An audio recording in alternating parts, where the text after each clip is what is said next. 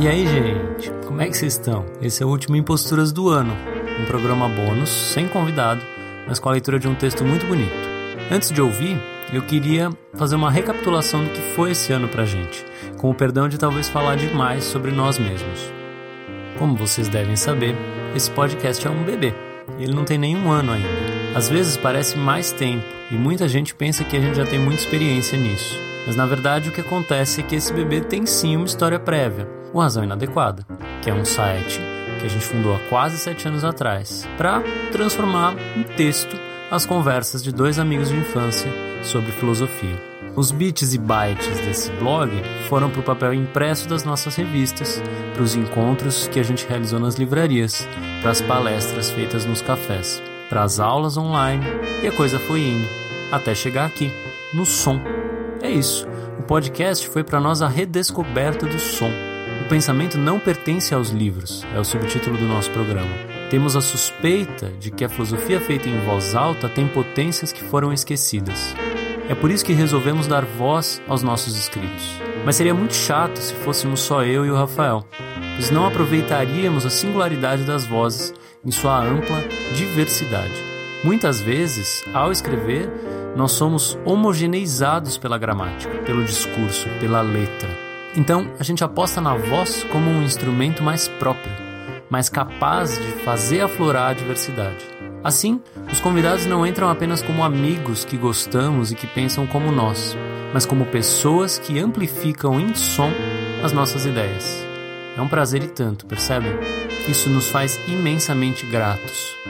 Da escolha do texto à leitura e conversa, é todo um processo de ressonância que se estabelece e que muito nos agrada. Foi em agosto que começamos a gravar, e de lá para cá, sexta sim, sexta não, foram 12 programas. No meio do caminho, fomos bastante atravessados pela urgência da macropolítica e não pudemos ignorar. Assim vocês veem que de outubro em diante, todos os programas tiveram a política como um tema, mesmo que dentro do escopo filosófico. Mas para terminar o ano, gostaríamos de voltar a questões mais sutis. Qual a receita para um ano bom? É difícil responder, mas ensaiando uma resposta, vimos que é fácil de brincar. Essa é a ideia do texto que lemos essa semana.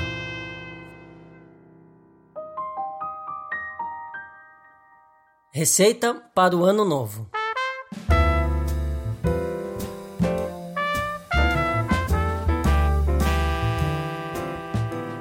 Tal como a vida, a culinária é também a arte dos encontros, embora nos dois hajam tantos desencontros. Tudo bem, ainda assim, queremos deixar nosso mais caro desejo, a indispensável tarefa de transformar a existência sem graça em uma estética da vida. Do nosso cardápio em tom maior, retiramos uma receita filosófica para fazer do ano novo algo especial, um momento afirmativo para aprendermos a ver como belo, disse Nietzsche, aquilo que é necessário nas coisas. Nós queremos simplesmente sugerir certos ingredientes e suas possíveis combinações para fazer dos próximos 365 dias algo melhor, mais eticamente doce e mais micropoliticamente saboroso. Sendo assim, listamos alguns conceitos e suas aproximadas misturas, medidas e proporções para aumentar a capacidade de dizer sim. Primeiro, preaqueça o forno da imanência na temperatura do esquecimento, para que nenhum fantasma do passado ou da metafísica venha importunar. Segundo, Unte a forma da subjetividade com uma mistura de ousadia e prudência. Acreditem, as duas fazem uma bela cama para o que virá depois. O segredo é encontrar a medida certa entre elas para cobrir toda a superfície. Terceiro, corte a experimentação em pedaços bem inadequados e jogue no seu dia a dia. Não se preocupe se não ficar uniforme. O segredo é uma pitada de amor para a mistura não ser interpretada. Outro conselho: da experimentação se usa até mesmo a casca e as sementes. Tudo nela é importante e deve ser aproveitado por inteiro. Quarto, Em uma vasilha, jogue revoltas, alegrias e devires. Misture tudo com cuidado de si. Mexa bem com as mãos, sem nojo nem compaixão. Se a mistura ficar homogênea, adicione umas folhas de alteridade para realçar o sabor. Jogue por cima da experimentação e leve ao forno.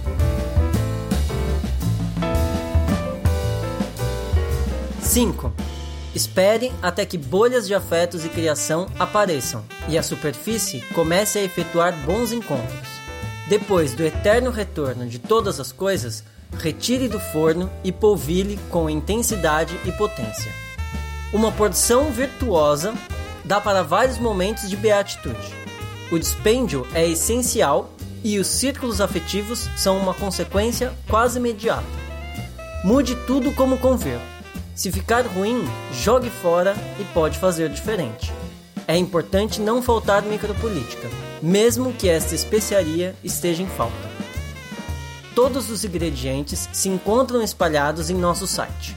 Todas as receitas podem ser alteradas de acordo com a maneira singular de afetar e ser afetada. Enfim, sirvam-se à vontade.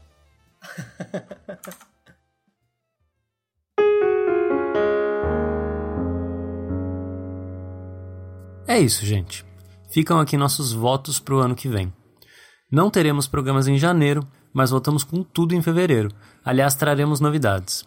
Estamos pensando e desenvolvendo um outro formato de programa para intercalar com o modelo atual e assim tornar semanal a nossa produção de podcasts, que atualmente é quinzenal.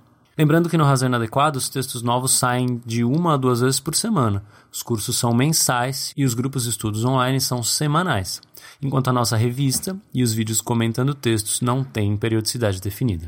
Seria muito legal ter então um podcast semanal, não é? Bom, antes de terminar, duas coisas. Primeiro, um pedido de retorno, o famoso feedback. O nosso e-mail é rafael.razãoinadequada.com e a gente também está no Twitter, no Facebook e no Instagram, no arroba Razão Inadequada. Nós gostaríamos de saber o que vocês pensam dessa loucura toda, como vocês ouvem, o que vocês mais gostam e o que mais vocês quiserem mandar para a gente. A gente quer estabelecer uma relação mais próxima com a comunidade de pessoas que nos acompanham e por isso a gente espera a mensagem de vocês. Em segundo lugar, eu queria explicar melhor o nosso modelo de financiamento. Nós somos um site independente, ou seja, não há nenhum tipo de anúncios, nenhum tipo de patrocínio empresarial ou mesmo pessoal. Nós, inclusive, não buscamos esse modelo, pois acreditamos que o financiamento coletivo nos mantém mais livres para ser como somos, além de poder ampliar o acesso à filosofia, ao invés de elitizá-la em prol de interesses financeiros. É por isso que pedimos o apoio de nossos leitores e ouvintes. Nós estamos operando dentro desse modelo de financiamento desde o meio do ano e estamos felizes que esse trabalho ao menos pague os seus custos. Agradecemos imensamente aos mais de 50 apoiadores que tornam nosso caminho minimamente possível. Entretanto, e infelizmente, ainda não chegamos ao ponto onde podemos confiar que tudo isso continuará existindo. É por isso que pedimos a contribuição de vocês. Há várias maneiras diferentes de contribuir. Você pode fazer uma doação de valor único, ou uma contribuição mensal com o valor que escolher. Mas nós recomendamos fazer uma assinatura a partir de R$ reais para então receber benefícios exclusivos como acesso aos vídeos, cursos e os grupos de estudos. Tudo isso está bem explicadinho no seguinte endereço: razãoinadequada.com/assine.